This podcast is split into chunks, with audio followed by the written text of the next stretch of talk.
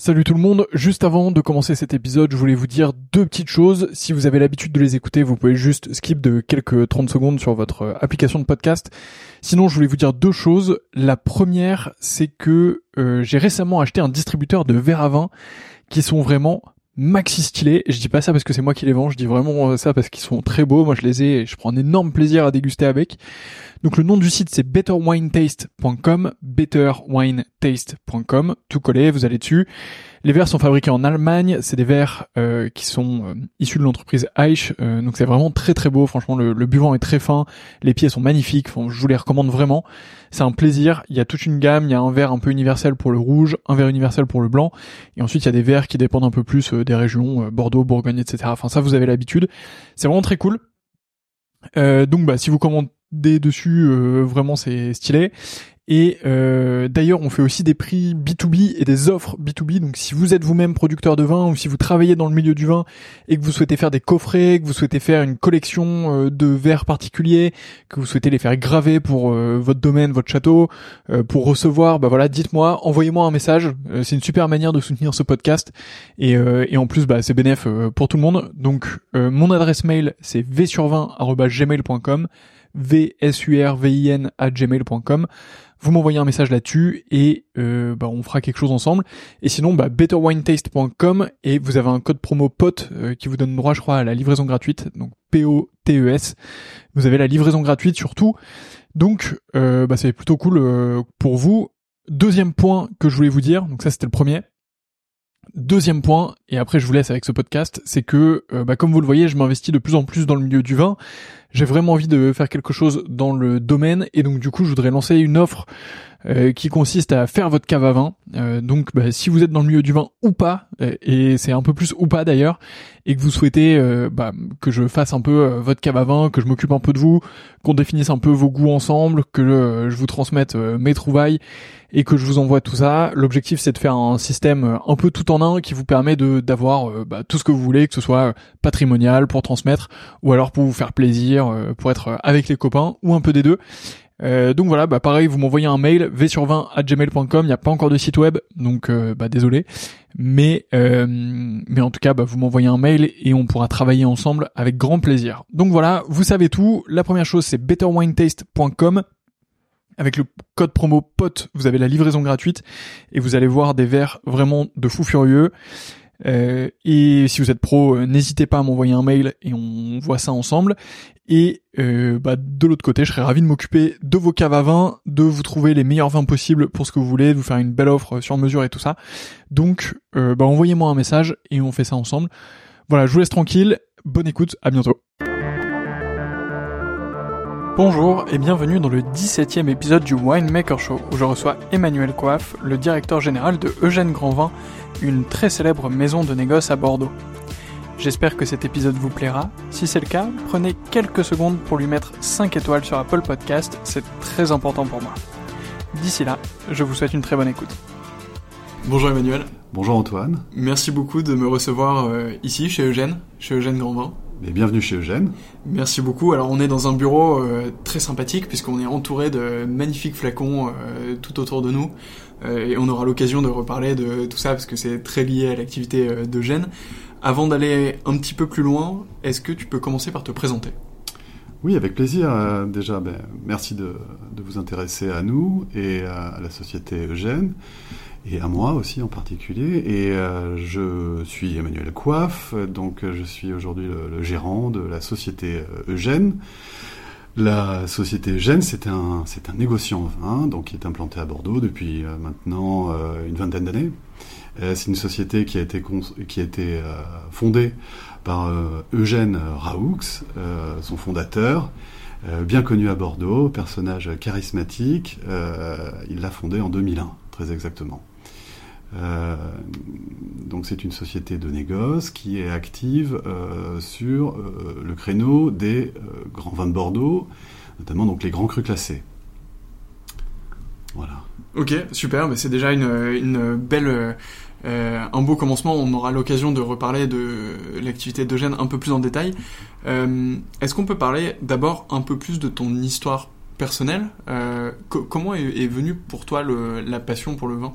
Oh, euh, donc c'est une c'est une histoire ancienne.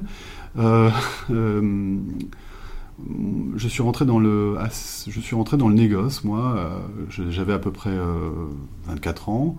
23 ans même, et donc j'ai eu la chance d'intégrer une assez grosse maison à l'époque, et le responsable m'avait fait voilà, grandement confiance en me, en me donnant une mission qui était à l'époque de développer les marchés européens. Donc euh, je me suis mis au service de cette maison et euh, j'ai commencé à voyager euh, de toutes parts en Europe pour porter la bonne parole des vins de Bordeaux, pour vendre et développer les marchés. Donc ça m'a assez, ça m'a tout de suite plu. c'est un, métier de contact. on a la chance de pouvoir rencontrer des gens de tout horizon. Euh, des professionnels, des amateurs, euh, et, euh, et, puis voilà tout un tas de tout un tas de personnes vraiment très différentes. Donc quand on est jeune comme ça et qu'on commence et qu'on a la chance d'avoir d'être épaulé par par une société bien structurée, c'est très formateur et c'est très plaisant. Donc ça, ça a été mon mon, mon commencement dans le vin, et puis après j'ai évolué. j'ai eu l'opportunité de, de, rejoindre une autre maison de négoce pour laquelle je me suis parti euh, deux ans euh, habiter à Hong Kong. Et donc, après avoir découvert tous les horizons de l'Europe, tous les recoins de un tous les, pays européens pour vendre du vin, je suis donc parti deux ans à Hong Kong, ce qui était un petit peu voilà une, une zone de vie, mais puisqu'après j'ai rayonné sur à peu près 17 pays, donc j'ai voyagé, j'ai poussé beaucoup de portes dans des pays euh, différents euh, et, ça a été alors ça ça a été aussi une très grande expérience. Et euh, donc ça c'était en 2011 cette, expérience asiatique. Et c'était une époque où le marché chinois notamment avait commencé déjà bien à, fonctionner la demande était très forte l'attente aussi des, consommateurs des chinois était très forte et euh, il y avait un grand besoin de. Il y avait un il y a toujours de toute façon, mais il y a, un grand besoin d'information. Euh, les Chinois étaient, voilà, voulaient euh, comprendre le vin, voulaient en consommer. Et donc, voilà, on a fait énormément de dégustations. J'ai rencontré beaucoup de, jeunes consommateurs, des gens qui n'avaient des fois certainement jamais vu ou jamais bu de vin. Donc, c'était, voilà, ça a été extraordinaire. Et puis, en revenant de ça, en 2014, euh, j'ai décidé de me lancer euh, moi à mon compte euh, et j'ai fondé une société ici à Bordeaux et j'ai travaillé donc pendant pendant à peu près 4 ans, 5 ans. Donc seul, voilà, j'ai, voilà, j'achetais, je vendais, j'achetais, je vendais du vin. Et euh, en 2018, je me suis donc rapproché de Monsieur Raoux, donc euh, de la maison Eugène, et euh, on a trouvé des accords et, au fur et à mesure, donc il me cède cette société Eugène. Donc en fait c'est un c'est un mariage de deux sociétés. Voilà un petit peu mon, mon CV, mais Super intéressant. Alors moi, j'ai beaucoup de questions euh, là-dessus qui me viennent en tête. D'abord, sur ta première expérience, euh, est-ce que tu avais déjà touché un petit peu le vin avant? Oui, euh, bon, alors, pour être tout à fait honnête, je suis issu d'une famille du vin, puisque, puisque mon, puisque voilà, nous, la famille est propriétaire de, de, différents crus classés dans le Médoc. Donc, c'est la famille Bory. Donc ma mère est une Bory, c'est Sabine Bory, et ma mère est donc la copropriétaire du château du Cru Boucaillou. Donc euh, mon grand-père était Jean-Eugène Bory, et euh, c'était un homme fort euh, en son temps, et il a laissé un, souvenir assez... un très beau souvenir, on m'en parle encore, et je, voilà, je dois t'avouer que euh, son souvenir et son impact euh, sur ses enfants et, ses petits-enfants, bien sûr, a été fort, je pense. Et donc, euh, il a révélé en nous peut-être cette passion. Mm. Voilà. Et, du coup, tu as toujours grandi un peu dans les vignes, dans le vin, tu as dû goûter très tôt aussi Oui, on goûtait, grand-père, à la table du dimanche, on jouait beaucoup au jeu de la dégustation. Et ça depuis à peu près aussi longtemps que je puisse me rappeler. je me rappelle une fois d'ailleurs, il nous avait ouvert un, Palmer, un château Palmer en 1975, et ça avait été une grande émotion pour moi, parce qu'il nous avait fait découvrir ce vin, et euh, on en avait goûté d'autres. évidemment, on goûtait juste, puisque peut-être on avait 6 ou 7 ans. Mais je trouvais que le, goût était délicieux. Voilà. Et eh ben on, on, embrasse Château Palmer. On a une des dernières interviews qu'on a sorties est avec Thomas Duroux, le, ah directeur général de Palmer. On vous invite à aller l'écouter. Euh, du coup, euh, euh, et, mais c'est incroyable du coup cette, cette, histoire de vivre dans les vignes, des tout petits, de découvrir tout ça. Oui, alors c'était la propriété familiale. Mon grand-père et ma grand-mère. D'ailleurs, ma grand-mère est toujours à Ducru-Beaucaillou et, réside à Ducru-Beaucaillou. mais on y venait passer les vacances hein, essentiellement. Euh, et on, voilà, on était, on ne vivait pas tout à fait à Ducre-Beaucaillou, puisque moi j'ai grandi à Limoges. Voilà. Ok. Euh, Mais en fait, c'est marrant parce qu'il y a vraiment beaucoup de choses qui se recoupent. Parce que juste avant cette interview, pour tout vous raconter, hein, on était avec euh, Caroline De Coster, dont la belle famille, du coup, la famille de, de Coster, est originaire de Limoges, avant de déménager à, à Saint-Émilion pour pour euh, reprendre le château Fleur Cardinal. Donc c'est vraiment comme dans les deux interviews, tout se, tout se coupe. Euh, Alors, puisque tu aimes bien les recoupages, Allez, je, peux, je, je, peux t'en faire un autre. euh, donc ça, c'est je te parle de ma famille maternelle, euh, les Boris, et ma famille paternelle, donc les Coiffes, euh, étaient jusqu'en dans la fin des années 70 propriétaires d'une très belle manufacture de porcelaine qui s'appelle Avilan manufacture qui a été cédée après la mort de mon grand-père paternel, Paul Coiffe, à une famille, puis une autre, et puis euh, jusqu'à ce que le beau-père, euh, donc Dominique de Coster, rachète à Villan et s'en occupe et le développe, etc. Puis maintenant ils l'ont ils l'ont revendu. Donc en fait, oui, il y a des recoupages. Incroyable, incroyable ce qu'on découvre dans, cette, dans ce début d'interview. donc effectivement, tu arrives à 23 ans dans, dans, une première maison de négoce avec un, une culture sur le vin, puisque c'est quelque chose que tu as construit dans, ton histoire personnelle. Ça ressemble à quoi euh, quand on a 23 ans et qu'on peut voyager euh, dans en tout cas une grande zone d'Europe euh, pour aller faire goûter du vin et essayer de le vendre? Ça doit être une, un souvenir assez incroyable ah, en oui. carrière. Bah, à 23 ans, on a peur de rien. Et moi, c'était le cas. Donc, j'étais très enthousiaste. Euh, c'était pas facile, je me rappelle, je suis rentré, euh, c'était en 2004, il y avait une espèce de crise latente, c'était pas facile, euh, on me disait tu verras, etc., c'est compliqué. Mais quand on a 23 ans, on peut faire tomber les murs, donc moi je me rendais pas trop compte que c'était la crise, moi j'étais juste extrêmement content d'être rentré dans une maison, et j'avais tout approuvé, et je me suis attelé, j'ai voyagé, en faisant preuve d'acharnement et de et de, passion, en fait, euh, ça s'est bien passé. je suis devenu un bon vendeur. Et après, euh, donc, tu nous disais en 2011, euh, tu te déplaces à Hong Kong. Mm. Ça, ça devait être incroyable. Alors, Hong Kong, c'est une, c'est une place pour la vente des, des, vins français, puisque, alors, tu, tu, me dis si je me trompe, mais je crois que les, les douanes ou les taxes sur les vins étrangers, du coup, euh, sont euh, plutôt favorables à Hong Kong, ce qui permet de s'en servir comme plateforme pour ensuite distribuer dans toute l'Asie, si je me trompe pas. Absolument. Euh, et donc, du coup, c'est une vraie plaque tournante du commerce de vin dans le monde, et surtout dans, dans le monde asiatique. Euh, ça devait être fou d'être là-bas euh, aussi en 2011 en Oui, plus, une période euh, d'effervescence. Pour être tout à fait précis, les, les, les taxes des vins importés ont été réduites à zéro en 2008. Donc ça a fait comme un appel d'air et du coup Hong Kong est devenu naturellement la place, la place forte pour le vin en Asie. Et c'était une, voilà, une volonté de, des opérateurs local et puis du gouvernement et donc du coup, Hong Kong est devenu euh, le hub, hein, tout simplement le hub du, du, du, vin et des grands vins et des flux de vin euh, pour l'Asie et notamment la porte d'entrée pour la Chine, euh, qui est un territoire énorme. Donc c'est très bien en fait, tout se recroise là-bas. Maintenant bon, ça s'est pas mal étalé, mais Hong Kong et reste la place forte du vin, oui, sur l'Asie. il y a aussi bien évidemment la place de Londres, la place de Bordeaux aujourd'hui. Et donc ces places-là euh, sont les places fortes pour le commerce. Ouais.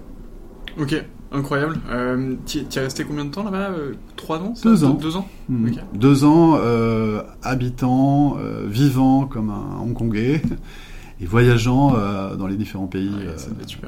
Ouais. C'était fantastique. je t'ai dit que les, les, Chinois étaient très en demande de, de, de comprendre. Donc, on, on a multiplié les dégustations. Enfin, c'était assez génial. Il y avait un espèce de, naïveté en fait. Euh, ils, étaient vraiment, euh, ils voulaient vraiment comprendre et, connaître le vin. Donc, euh, moi, la société que je, pour laquelle je travaillais vendait beaucoup de vin et, très bien. Et, derrière, on accompagnait, on essayait d'accompagner, d'organiser plein de dégustations, de faire venir les propriétaires. Il y a énormément à l'époque de, démarches. Ça a été un, enfin, c'est, et, à l'époque où j'y étais, c'était fort, quoi. Vraiment encore le, la montée euh, en puissance. Ouais, vraiment exponentielle euh, du commerce là-bas. Enfin, on y reviendra, mais je pense que c'est quelque chose aussi euh, que vous faites ici, chez Eugène. Tu, tu commerces un peu avec, avec la Chine? Oui, ben, j'ai gardé, j'ai gardé des, des attaches là-bas, okay. des gens qui sont très spécialisés, avec qui, avec qui on apprécie travailler et qu'on sert, voilà, puisqu'on est à leur service, on est à leur écoute et on essaie de les fournir euh, le mieux possible. Et euh, voilà, avec les aléas de marché, euh, les millésimes qui suivent, qui se ressemblent pas. Donc voilà, on est, on est tout à fait à leur écoute et on, on les sert du mieux qu'on peut. Et ensuite, pour finir, et après on reviendra à Eugène plus en détail, du coup tu crées ta propre société en 2014 où tu faisais déjà de la négoce? Oui, c'est ça, j'ai monté un négoce. Hein. Alors, euh, version allégée bien sûr, puisque quand on se... On, se monte, ben, euh, c'est comme les startups. Donc on commence tout seul et puis on. Euh, L'activité négoce est une activité euh, qui demande des capitaux, puisqu'il faut pouvoir acheter pour revendre. Donc moi j'ai commencé avec mes capitaux et puis j'ai fait tourner mon capital et puis mes stocks du mieux que j'ai pu et ça s'est pas mal passé. Donc voilà, je suis là. Et, et donc du coup, à cette époque-là, c'est tu tu pour, pour, bien comprendre ton activité, tu achetais des caisses de vin mm -hmm. euh, et tu les revendais ailleurs. Euh... Oui, voilà. Ok. Déjà... Alors ça se résume à ça. Et après, il y a tous les rouages qui viennent avec. Ouais. Euh, de logistique, il a fallu que je crée. Il a fallu que je trouve des partenaires logisticiens pour, pour stocker nos caisses, mes caisses. Donc il faut que ça soit des entrepôts pro professionnels, spécialisés, où, les gens savent, euh, savent manipuler, comprennent aussi le vin donc un partenaire logisticien, il a fallu trouver des partenaires de transport, des partenaires financiers, enfin les banques, il faut euh, parce qu'il faut travailler encore quand on travaille aussi à l'exportation, ben, euh, il y a des il y a des problématiques de règlement, de, flux, etc. Et tout ça, c'est vraiment ça enrichit le métier. Hein. Donc, en fait, négociant, c'est pas juste acheter une caisse, la revendre. C'est tout ce qui vient autour et qui, qui rend ce métier technique, complexe, euh, et par-dessus rajouter un peu de concurrence. Et, euh, ça fait que c'est un métier euh, de tous les jours. Ouais, c'est clair. Et euh, ouais, en plus avec la, la couche logistique euh, qui est au-dessus, qui est absolument horrible, on dirait dans le vin au fur et à mesure des interviews que j'ai pu réaliser avec différentes personnes, tout, tout le monde est unanime au moins sur une chose, c'est la logistique dans le vin. Il faut, il faut soit pas s'y frotter, soit vraiment aller dans le fond des choses parce que c'est ultra compliqué à faire. Et... Ouais, ouais. Quand je me suis lancé, j'ai passé plusieurs mois à faire le tour de tous les chais à essayer de enfin voilà il, il, ça demande un travail en amont et après c'est un travail quotidien où il faut gérer un peu euh, des, des mini crises des fois mm. mais euh, c'est vrai que l'accompagnement euh, du vin c'est très important euh, on peut pas juste euh, lâcher les caisses dans la nature en fait on est garant de la distribution de vins qui ne sont pas les nôtres et on les apporte chez des clients qui payent souvent cher donc on doit être on doit être très attentif et ça c'est un job de tous les jours ouais. Alors du coup, ça, ça nous amène euh, tranquillement à Eugène, à ce que tu fais maintenant euh, ici. Mm -hmm. donc c'est, euh, c'est, donc tu disais, c'est un regroupement un peu de, des activités que tu avais avant et, et, et, des activités de, de la maison Eugène. Est-ce que tu peux peut-être présenter en quelques mots ce que fait Eugène? Oui, ben, la société Eugène, comme je disais, elle a été fondée par Eugène Raoux. Euh, euh, il a euh, développé sa société auprès d'une clientèle de particuliers, de hommes d'affaires, de, des, particuliers issus, on va dire, des, réseaux d'affaires et du monde du spectacle aussi, puisqu'il a, il a ces connaissances-là et donc il leur a toujours apporté, voilà, faire des caves apporter euh, ces réseaux à la fois ici de propriétaires, de vignerons euh, bordelais essentiellement, auprès de, de, cette clientèle, voilà, et aussi dans la restauration, puisqu'ils ont développé un, un, joli maillage de clients, euh, de restaurateurs mm. essentiellement en France, un peu aux alentours, mais essentiellement en France. Donc euh, c'est sur ces deux axes qu'ils ont développé. Aujourd'hui, moi je suis arrivé il y a un an et demi, je trouvais que enfin, ces axes sont sont, euh, sont là, il faut les, il faut les entretenir. C'est pour ça qu'on a fait une grande manifestation à Paris euh, le 21 novembre 2019. Euh, donc, à laquelle j'ai eu la chance de participer, qui était absolument incroyable. Et merci d'être venu. On avait quand même plus de 50 grands crus classés présents. Ouais, C'était fou. Ouais, ça, ça a été incroyable. Et c'est quelque chose que voilà, je, je, je me rappellerai de cette soirée toute ma vie. L'organisation, c'était quelque chose aussi. On est arrivé, on a vraiment, euh, on a, on a bossé, on a fait un, bel événement qui était au service ben, des clients, évidemment, et au service de, de, nos, de nos, fournisseurs, les, les, les propriétaires, les, les, vignerons. Je crois que tout le monde a trouvé que c'était un bel événement.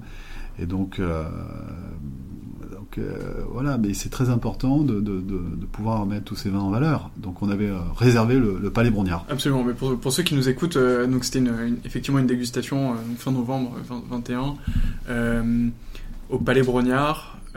avec effectivement c'était ça une cinquantaine des, des, plus grands crus qu'on pourrait croiser euh, je pense que c'est une des seules dégustations où j'ai absolument tout goûté euh, de, du début à la fin parce que c'était c'était incroyable. C'était un, un, Walt Disney pour adultes euh, dans, dans, dans, cet endroit. C'était fou.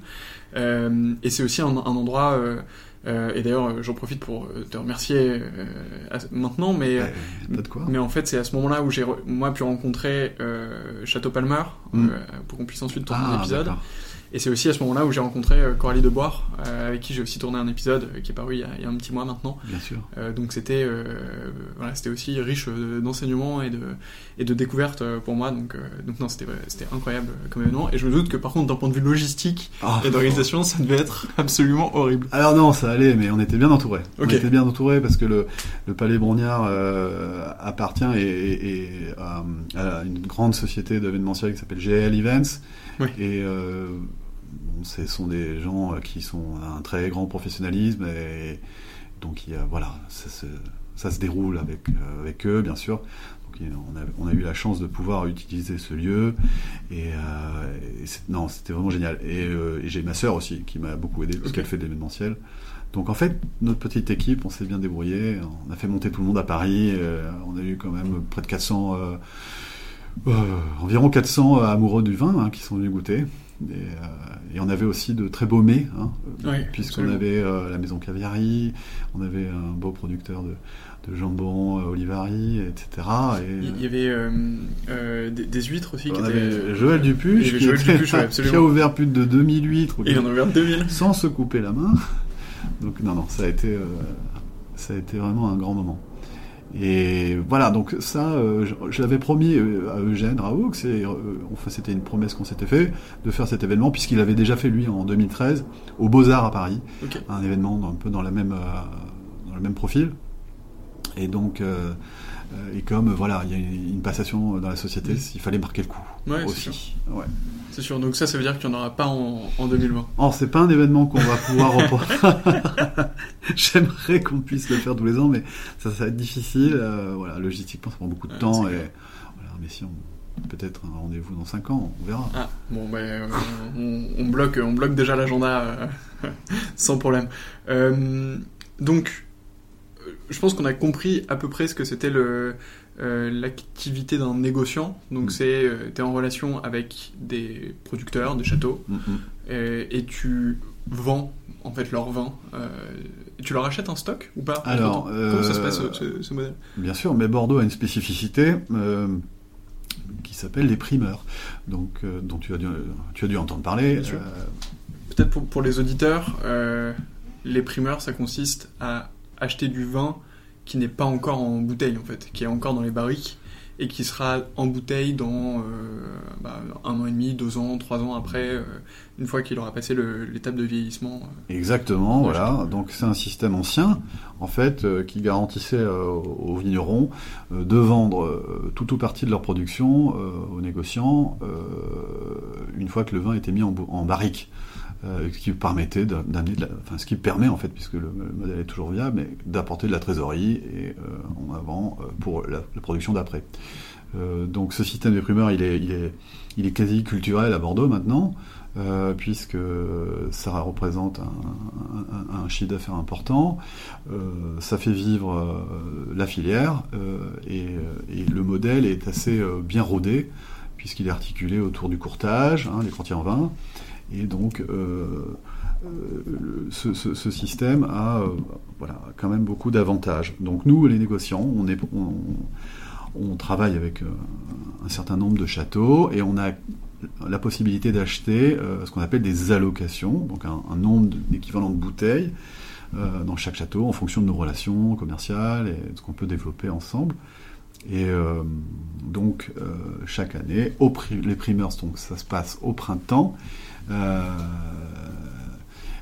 Les vins sont goûtés. Cette année, bon, vous avez dû voir la, malheureusement l'actualité n'est pas favorable aux primeurs puisqu'ils vont être repoussés. Mais tout ça parce que il y a cette, euh, ce Covid, donc euh, quoi qu'il arrive, les vins seront goûtés par les négociants. Bon. Mais c'est ce qui était le cas il y a déjà il y a 25 ans. Mm. C'est-à-dire qu'il y avait très peu de gens qui venaient aux, primeurs il y a 25 ans.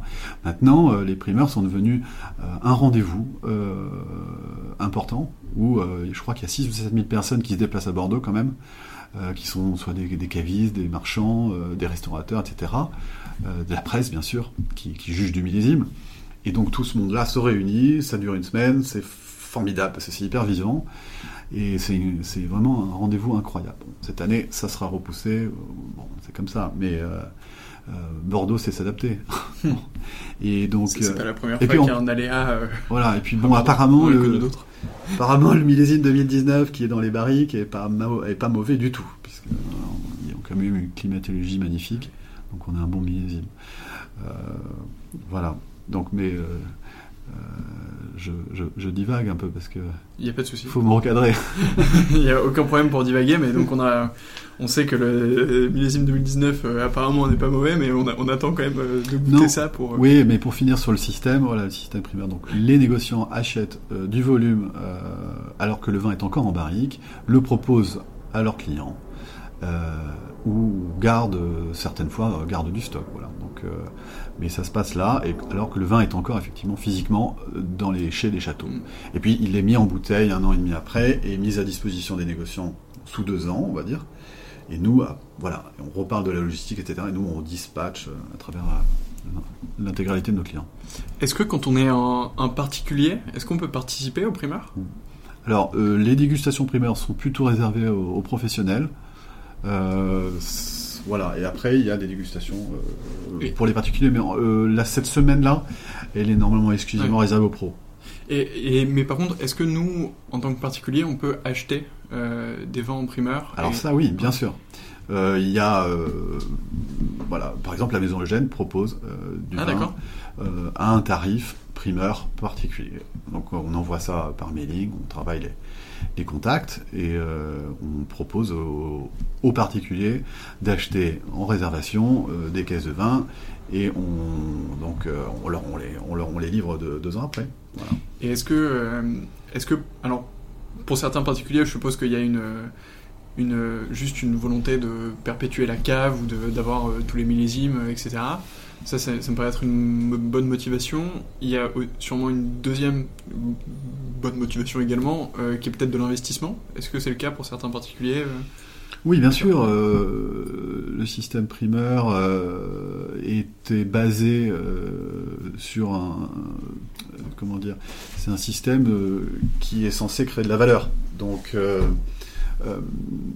vous achetez des vins à un prix normalement avantageux par rapport au prix euh, où le vin va se retrouver deux ans après euh, en livrable sur le marché. Euh, donc il y a, une motivation effectivement peut-être un peu financière, d'une plus-value à, moyen terme, mais il y a aussi effectivement le côté pratique de pouvoir aussi sélectionner un grand nombre de vins à un moment donné, des crus que vous n'allez pas forcément retrouver facilement mm. après. Donc pour ju- juste pour bien comprendre, euh, pour le particulier qui souhaite investir via des primeurs et réaliser euh, éventuellement une plus-value, euh, c'est-à-dire que, bon, par exemple, imaginons que moi je souhaite acheter euh, 10 caisses en primeur euh, de n'importe quel euh, grand cru classé. Mhm. J'ai pas du tout la place chez moi pour stocker 10 caisses de. Enfin, quoi que 10 caisses, je pourrais les rentrer, mais bon, bref, imaginons que j'ai pas la place de, de stocker 10 caisses. Euh, Est-ce qu'il y a un mécanisme qui me permet de les acheter? Je les aurai jamais avant euh, au moins un an et demi, deux ans. Et au moment où j'aurais eu la possibilité de les avoir en physique, d'appuyer sur un bouton euh, vendre et qu'elles soient envoyées cette fois-ci sur un marché secondaire euh, Mm. à la bouteille Est-ce que c'est possible? Juste pour comprendre. Oui, alors c'est possible, tout est possible. C'est-à-dire que là, vous achetez euh, quelque chose qui est euh, effectivement, vous n'allez pas en prendre euh, livraison tout de suite. Mais ce n'est pas fictif pour autant, puisque les vins sont vraiment physiquement entre de bonnes mains. Donc, ce qui se passe, par exemple, votre question, c'est que sous deux ans, vous récupérez vos caisses, vous voulez les revendre pour quelque raison que ce soit. Bah, euh, moi, vous pouvez, les, proposer à votre négociant, vous pouvez les proposer à un, autre marchand. Il y a un marché, euh, il y a un marché du vin qui est très dynamique, euh, bien sûr, avec une multitude de marchands. Il n'y a pas, de problème avec ça. Au- Au-delà de ça, vous avez parlé du stockage. Aujourd'hui, vous pouvez nous commander en primeur. Et lorsque la mise à disposition arrive, on vous contacte, on vous dit, voilà, euh, est-ce que vous souhaitez être, euh, prendre possession de vos vins? Si oui, vous devez vous acquitter de la TVA, hein, et puis ça c'est important.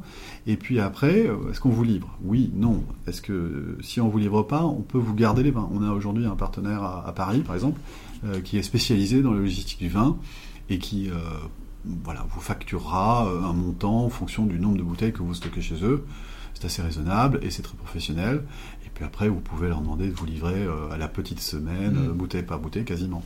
Donc il y a ça, mais il y a plein de solutions autour du vin aujourd'hui. C'est pas, euh, c'est pas compliqué, euh, c'est très professionnel et euh, voilà, et ça se fait, ça se fait très bien. Oui. Ok, bah super, c'est noté. En plus, les primeurs sont à, sont à quelques semaines de cette interview, donc on va, euh, Les starting blocks. on est dans les starting blocks euh, pour, pour la suite. Euh, est-ce que tu as, est-ce que tu as quelques chiffres clés sur euh, Eugène? Oh, euh, pff, je peux parler de chiffres. euh, Je sais pas, de nombre de bouteilles qui passent euh, par toi, par exemple, enfin par euh, la société, de nombre de clients. de- euh, non, je préfère garder un peu de mystère. Ok, ça marche, pas de souci. Je les aurais pas, mais pas de problème. Pas, pas non plus un grand intérêt à les avoir de toute façon, donc c'est pas très grave. Est-ce que tu donc ça, ça fait quand même pas mal de temps que t'es dans la négoce, puisque c'est ce que t'as fait euh, dès, euh, dès tes 23 ans. Oui. Euh, Est-ce que t'as constaté un changement dans les habitudes de consommation euh, des clients, un changement dans ce qu'ils souhaitaient avoir de- Oui, je, on- bien sûr, il y a très évidemment, oui, oui, il y, y a vraiment un changement. On le constate assez directement lorsqu'on va boire un verre de vin dans un bar à vin, tout simplement.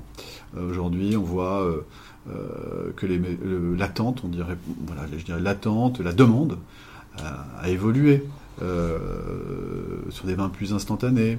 Euh, il y a aussi l'avènement du, bio, de la biodynamie. Les gens sont très demandeurs. Euh, tout ça, euh, il y a euh, ben maintenant euh, près de 15 ans, quand moi j'ai commencé, c'était pas euh, du tout, euh, du tout dans les, dans, les, dans les têtes et dans les, dans les demandes, euh, ou très peu. Ça commençait tout juste en fait. Maintenant, voilà, c'est comme ça. Il y a une demande euh, pour le bio, il y a une demande euh, pour des vins euh, très instantanés, de fruits, etc. Ce qui est bien, parce qu'en fait, ça, ça concerne, je crois, plutôt les jeunes consommateurs. Et quand ils se tournent au vin, ils ont envie de voilà d'avoir un peu des émotions et, d'avoir des choses un peu instantanées, avec une histoire. Ils veulent un peu comprendre ce qu'ils boivent. Et donc ça, euh, j'ai pas de problème avec ça. Je trouve que c'est assez formidable. Et, euh, et, et c'est peut-être même euh, un positionnement du coup pour Eugène qui, qui est sur des grands crus en l'occurrence, qui est, euh, qui est peut-être bien parce que vous pouvez adresser des consommateurs soit un peu plus âgés, soit un peu plus avertis, mais vous n'êtes pas forcément impacté Bah, sur les changements. on est obligé tous de s'adapter toujours. Ouais. On est des marchands et on est à l'écoute du marché. Donc, là, ce qu'on a fait, bon, quand ce que j'ai fait quand, quand, je suis arrivé, j'ai essayé et je, je, je bon, ça fait pas très longtemps, mais je m'efforce de faire évoluer la gamme, notamment quand on propose des vins aux restaurateurs ou aux bars à vin. là, on est obligé ben, de les écouter, puisqu'on ne peut pas les forcer à vendre ce qu'ils veulent pas vendre. On est là pour les fournir, ils sont là pour écouler euh, du vin et, euh, et puis, euh, et, et, puis proposer des jolies choses desquelles nous sommes force de proposition. Donc là, on, a, on, a, on, est, on va chercher des vignerons qui correspondent voilà, un petit peu aux mm. critères actuels. C'est-à-dire que, est-ce que dans le sens inverse, est-ce qu'un un bar à vin ou un grand restaurateur peut venir te voir en te disant j'aimerais bien euh, ce type de vin ou ce château précisément. Mm. Est-ce que Eugène sera en capacité d'aller les chercher? Mais je, les encourage beaucoup à venir nous questionner, bien sûr. Oui. Euh, euh, hier, enfin tous les jours, on a des demandes. Et tous les jours, on s'efforce de trouver la, la bonne solution. La bonne solution, le bon vin pour tel, tel et tel client. Et bien sûr, on a notre fond notre stock, notre fonds de commerce qui est les grands crus classés enfin, moi j'en démords pas, mais c'est vraiment un, monde un savoir-faire ancien à Bordeaux. Enfin, la qualité est vraiment superbe en ce moment. Donc on propose nos grands crus et en plus on a une gamme annexe, oui, qu'on développe et aussi euh, on est à l'écoute de nos clients. Voyez. Ok, euh, c'est super intéressant que ça puisse aller euh, aussi dans ce, dans ce sens-là, que ce soit remontant ah oui, oui, par, par, euh, par, les différents établissements. sujet qui est complètement différent, mais qui concerne plus la, la société en soi.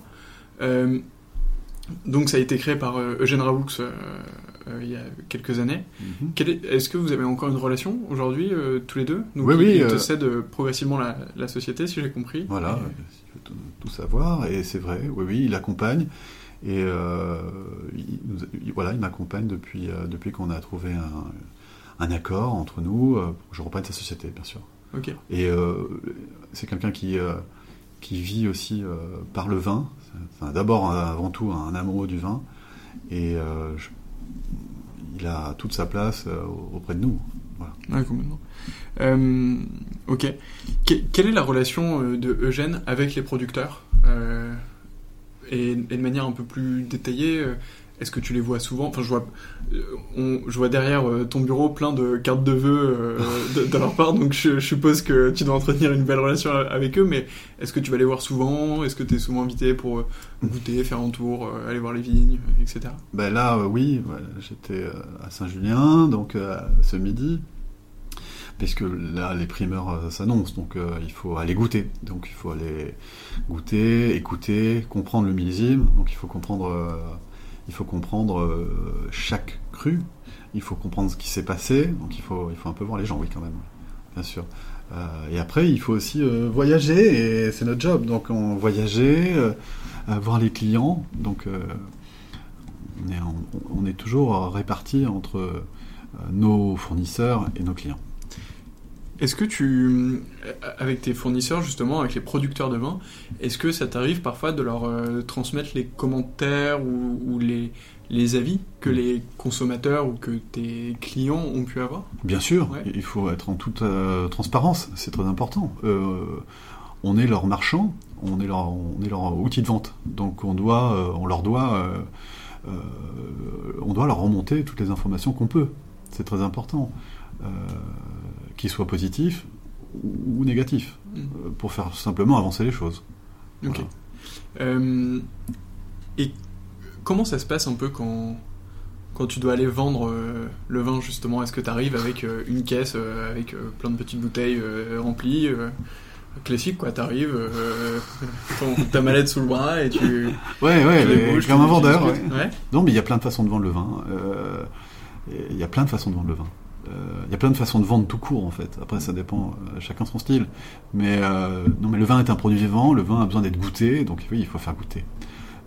là, on est en train de, pousser les rosés du château d'Esclan sur l'Aquitaine, puisqu'on en a la distribution. château d'Esclan, c'est une très grande propriété, c'est un, très grand succès en Côte de Provence, qui est dû au travail de Monsieur Sacha Lichine. donc la relation d'Eugène et du Château d'Esclan est ancienne. Et là, la, chance de, les distribuer ici en local. Et tout le monde sait que les rosés, ces rosés-là sont délicieux. Mais on se doit de les faire goûter. Et en faisant goûter, euh, on, va, euh, on va forcément gagner en réputation, on va faire gagner, on va gagner, euh, on va gagner la confiance, et, ça c'est, ça se passe, ça se passe bien. Mais oui, il faut faire goûter, c'est important. quelles sont vos, vos, ambitions chez Eugène? Ça c'est une question importante. Mais, quand on reprend une société, on a envie de, on a envie, on a envie de consolider l'existant, j'ai envie de dire. Voilà. Donc consolider l'existant, euh, fédérer hein, euh, dans son projet, euh, fédérer l'équipe, les fournisseurs et les clients. Et ça, c'est déjà un énorme travail. Donc, c'est quelqu'un m'avait dit, tu verras, reprendre une société, c'est peut-être plus dur qu'en fonder une. je dis pas qu'il avait raison, mais les challenges sont, sont, diverses et il y en a beaucoup. Et donc euh, voilà, donc il faut fédérer les, ambitions. la première ambition, ben, c'est de faire euh, euh, une arrivée, de se faire accepter et pour pouvoir poser les bases justement de la croissance de demain, quoi. Voilà, donc je le vois comme ça. Donc consolider l'existant, je me répète, et pour pouvoir renforcer nos parts de marché, notre diffusion, la variété de notre clientèle euh, au travers euh, bah, toute la France et puis euh, le monde évidemment puisque moi mes ambitions ne s'arrêtent pas juste aux frontières de l'Hexagone. J'ai envie de vendre du vin partout dans le monde. C'est ce que je fais depuis des années. Et je trouve que c'est ce qui est le plus le plus satisfaisant aussi pour une société pour son histoire pour ses pour ses pour ses équipes. C'est pouvoir se dire ben, on diffuse on diffuse dans plein d'endroits avec des clients de typologie très différentes et de cultures très différentes. C'est ça mon ambition. Et est-ce que, euh, est-ce que cette ambition, elle, inclut aussi d'étendre le nombre ou le type de vin proposé? Ou, tu vois euh, un focus euh, toujours pareil sur l'excellence des grands crus bordelais? Non, non, il faut, euh, il faut pouvoir envisager euh, d'étendre la gamme, bien sûr, puisque quand on étend sa clientèle, euh, on étend forcément, enfin, la, demande est, la, la demande s'étend. Donc oui, il faut être, il faut être capable de pouvoir proposer différents vins et, plutôt des grands. Ok. Donc là, c'est parti. Tu, c'est pareil quand, quand tu, du coup, tu dois démarcher des châteaux aussi en face? Bien sûr, il faut euh, pour vendre le vin, il faut d'abord vendre sa société, puisqu'il faut rentrer dans une relation de confiance, et donc euh, il faut expliquer ce qu'on fait. Euh, il faut voilà, il faut être très explicite, dire ce qu'on fait, et, demander ce qu'un ce qu'un vigneron attend d'un distributeur, d'un négociant. Et donc là, si on arrive à trouver ben, une parallèle, ben, on, se met à travailler ensemble. Et puis en général, ça, ça marche bien.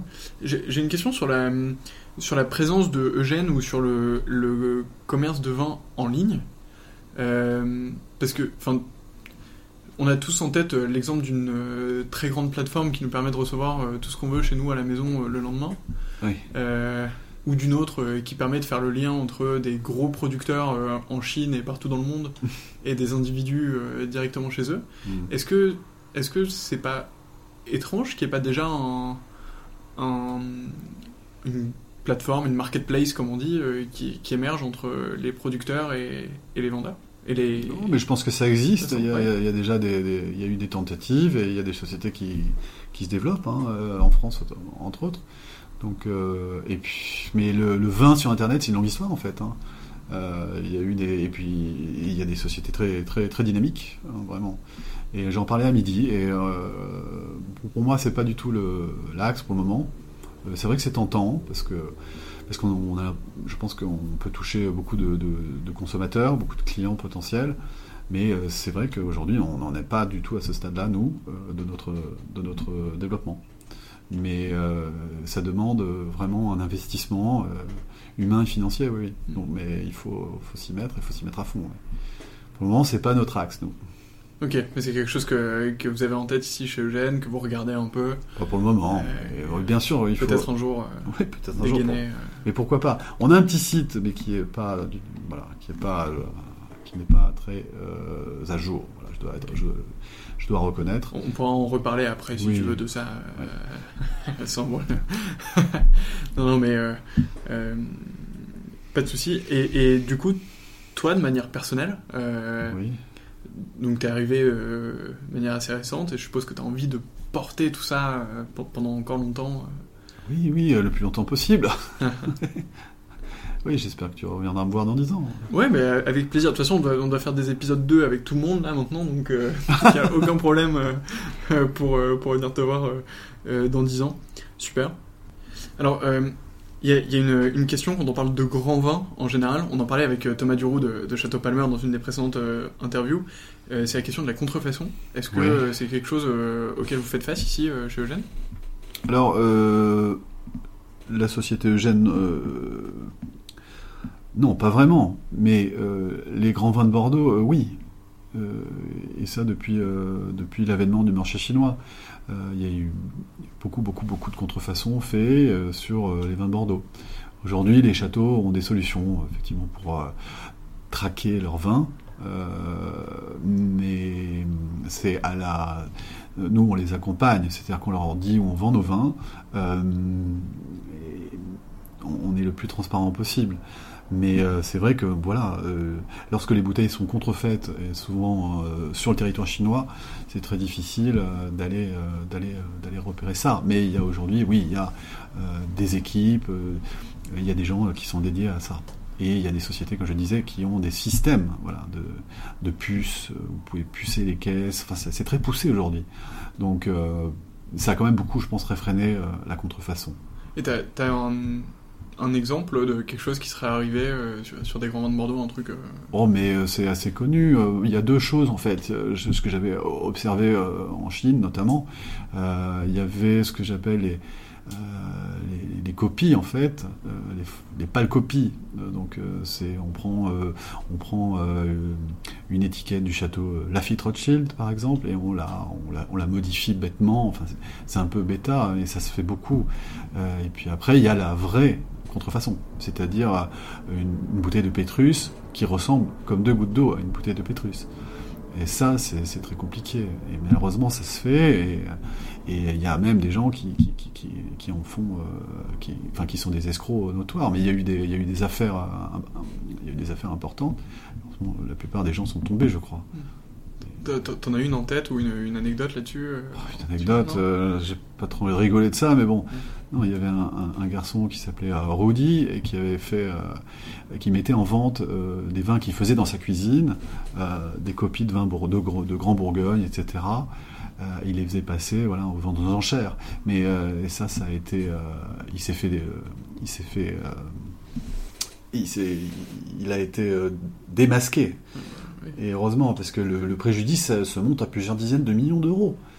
Ah oui, donc il euh, avait une belle production dans sa cuisine. alors Lui, il avait fait très très fort, mais c'était un scandale absolu, oui. ah, c'est fort.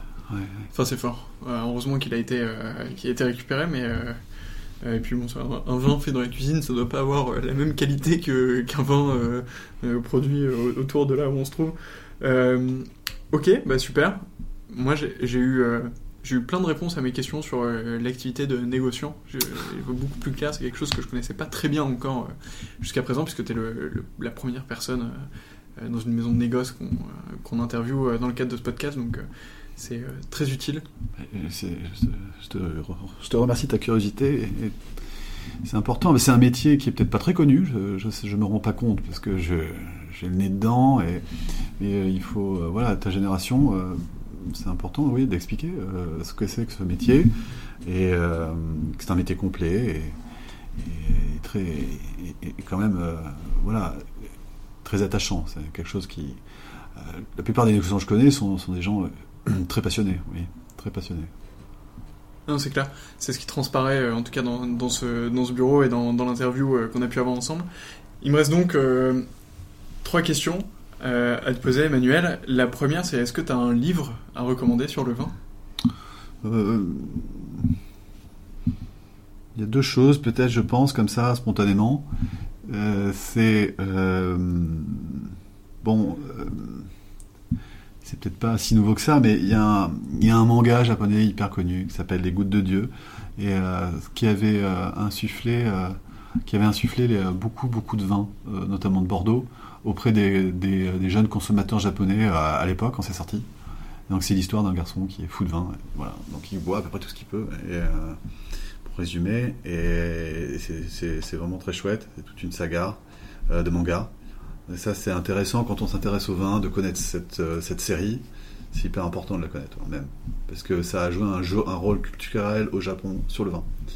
Et euh, les vins qui étaient dans le, dans le, dans le manga, lorsqu'ils étaient aimés du héros, devenaient des succès commerciaux auprès des Japonais au Japon. Donc ça a vraiment joué un rôle en plus euh, euh, sur le sur l'influence des vins de, de, et tel cru, qui soit cher, pas cher, de tout un de tout un tas d'horizons. ça a été super, euh, ça a beaucoup insufflé la consommation de vin.